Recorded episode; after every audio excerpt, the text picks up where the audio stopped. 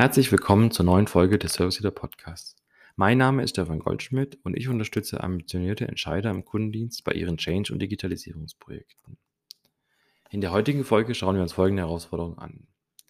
Sie verkaufen seit Jahren ihre Servicetechniker nach Aufwand und haben daneben standardisierte Serviceverträge im Angebot, wie zum Beispiel ein Checkup-Vertrag oder ein Full-Service-Vertrag. Sie erklären ihren Kunden aber immer öfters, dass es nicht möglich ist, neben diesen standardisierten Verträgen einfach Leistungen hinein oder herauszunehmen, wie es eben äh, gewünscht ist, sondern wenn das der Fall ist, dann muss man sich für ein anderes Paket entscheiden. Es gibt auch immer mehr Kunden, die eigene Ideen haben, was für Services sie gerne bei Ihnen einkaufen möchten. Auch das haben sie bisher immer abgeblockt, da es nicht auf ihrer Preisliste steht. Nun fragen Sie sich, ja, warum eigentlich? Warum können wir nicht mehr Produkte anbieten? Und wenn Sie Ihre Organisation entsprechend aufgestellt haben, ist das ja möglich. Aber wer soll denn diese Produkte in ihrer ganzen Komplexität dem Kunden verkaufen? Also wer schafft es denn, neue Produkte dann an den, äh, in den Markt zu bringen? Und genau darum geht es heute in der Folge. Wir schauen uns an, was sind die Erfolgsfaktoren des äh, Servicevertriebs und wie ist es möglich, diesen so aufzustellen, dass eben auch neue Produkte ähm, und mehr Produkte verkauft werden können. Haben Sie Lust dazu? Dann fangen wir an.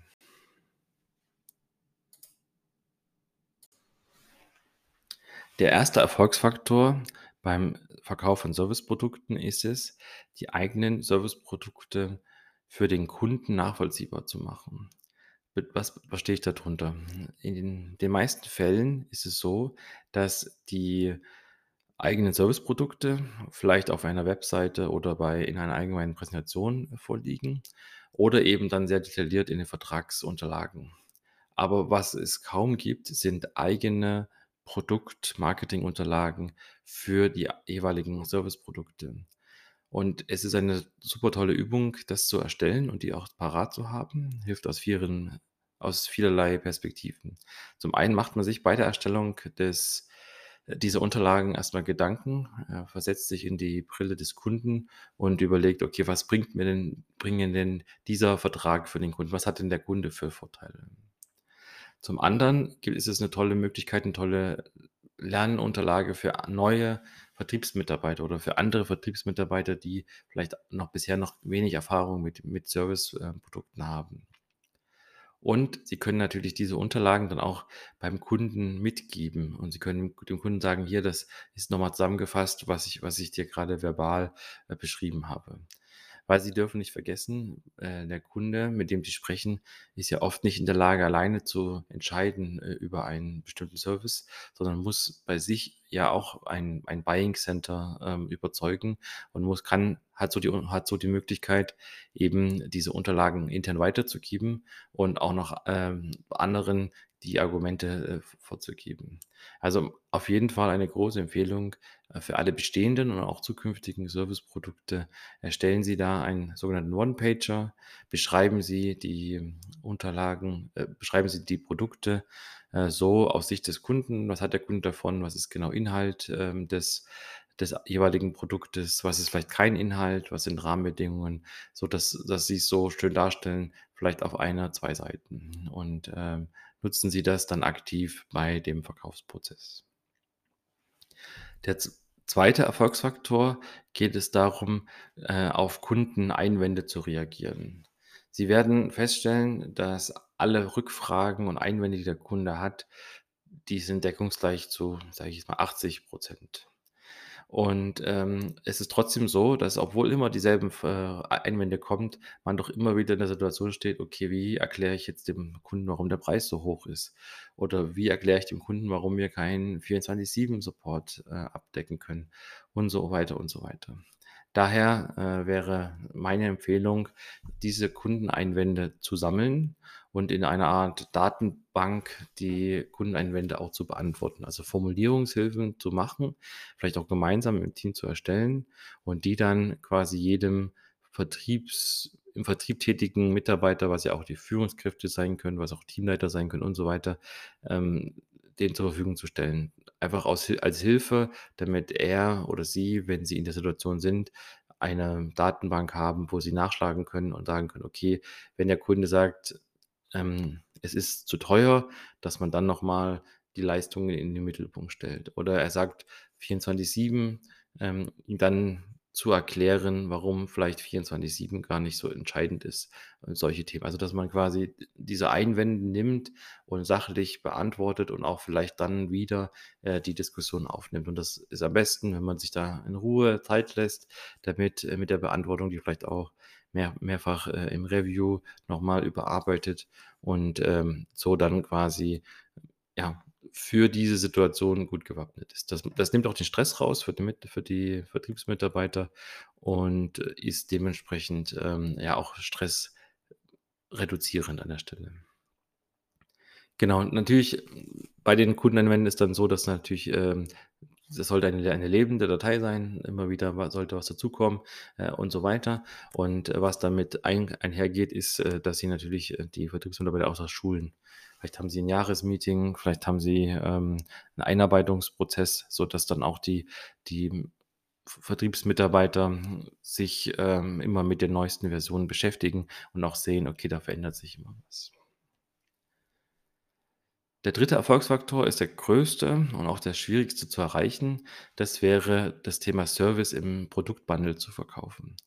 Das heißt, wenn Sie Service machen, ähm, für eigene Produkte, die Ihr Unternehmen herstellt, würde es total Sinn machen, dass Sie dass Sie es schaffen, beim Verkauf des des Hardwareproduktes oder des Produktes an sich schon den Service mitzuverkaufen als als eine Art Bundle. Das kann man so super viele Möglichkeiten sehen, ähm, von, ich denke mal, Garantieverlängerung wäre das Einfachste, bis hin: „Okay, wir verkaufen jetzt gar nicht mehr die Anlage, sondern nur noch den Service.“ Also, da gibt's ganz viele Spielarten. Ähm, da will ich jetzt gar nicht so ins Detail gehen, ich vielleicht mal in 'ner eigen eigenen Folge, weil's mir darum geht, einfach Ihnen bewusst zu machen, was das bedeutet. Äh, zum einen natürlich sich erst mal zu überlegen: „Okay, was macht denn Sinn?“ Ich denke, das, äh, wie gesagt, machen wir vielleicht mal in 'ner separaten Folge. Ähm, aber diese dieser Erfolgsfaktor bedarf Zeit, weil Sie müssen sich vorstellen, äh, der ein Vertriebler, der nicht versteht, was der Service genau macht und welche Serviceleistung es ist und der eventuell bei Kunden auf Rückfragen nicht beantworten kann, der wird ein Produkt, äh, gar nicht anbieten von sich aus, weil ein Vertrieb Vertriebler möchte nicht in solchen unsicheren Situationen sein. Das heißt, wenn Sie sich dafür entscheiden, und das würde ich total empfehlen, dann müssen Sie auch, ähm, die Zeit investieren, dem Vertrieb, äh, oder den Vertriebsmitarbeitern, der Vertriebsmannschaft, äh, quasi ihre Ängste zu nehmen. Das heißt, Sie müssen die Produkte intern extrem gut erklären. Sie müssen, ähm, ganz viel Schleifen machen. Sie müssen vielleicht sogar jeden persönlich, äh, mit mit abholen, müssen die Vorteile, äh, darlegen, müssen das so mundgerecht, äh, in Häppchen präsentieren, dass es dass sich der Vertrieb, ähm, komfortabel fühlt und sagt: „Okay, ich habe das, äh, Produkt vollumfänglich verstanden und ich traue mir zu, das zu verkaufen.“ Das ist wichtig. Und das ist 'n langer Prozess und, äh, da müssen Sie viel, viel, ähm, Zeit investieren, brauchen viel Manpower, aber es lohnt sich natürlich, wenn Sie's schaffen, äh, dass Sie quasi, sage ich jetzt mal, in jeden 3., 4., 5., äh, Ver Verkauf dann auch gleich die Service mitverkaufen, ist natürlich, ähm, der Hebel total groß und Sie müssen mit dem Kunden nicht noch mal sprechen. Äh, der Kunde ist von Anfang an gewöhnt, äh, Ihren Service einzukaufen und so weiter. Gibt's ganz, ganz viele Vorteile.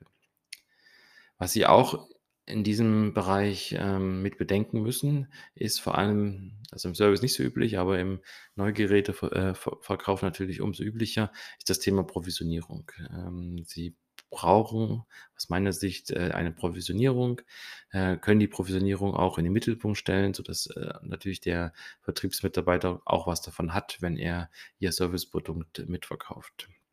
'N großer Vorteil von solchen Provisionierungen oder je nachdem, wie sie gestaltet sind, ist, dass Sie auch Provisionierung Bestandsprovisionierung machen können. Das heißt, wenn der Vertriebsmitarbeiter sich einen Grundstock an Kunden aufgebaut hat und da auch Verträge platziert hat, dann, äh, kann er jedes Jahr, äh, kleine Beträge, äh, kleine Provision einsch einstreichen.